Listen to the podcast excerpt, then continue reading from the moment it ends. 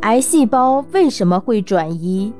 正常细胞不会发生转移，良性肿瘤细胞也不会转移，癌细胞却会转移。所以，癌症是一种严重威胁人类生命的疾病。那么，癌细胞为什么会转移呢？首先，癌细胞有转移的动力。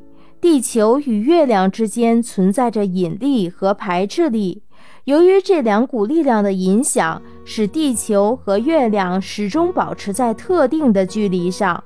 人体的细胞与细胞之间也存在着引力与排斥力。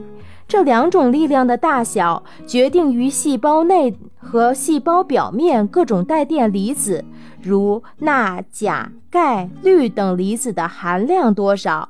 正常细胞之间带电离子比例相称，细胞内外电荷保持平衡，于是引力与排斥力相等，细胞也就不会发生转移。癌细胞就不同了。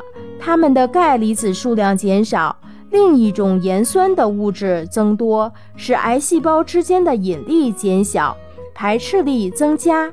这种癌细胞表面电荷失去平衡的现象，变成了转移的动力。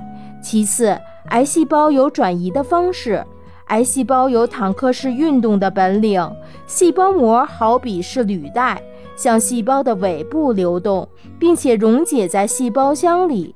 细胞前端便空出一个缺口，让好比是车身的细胞箱和细胞核向前移动。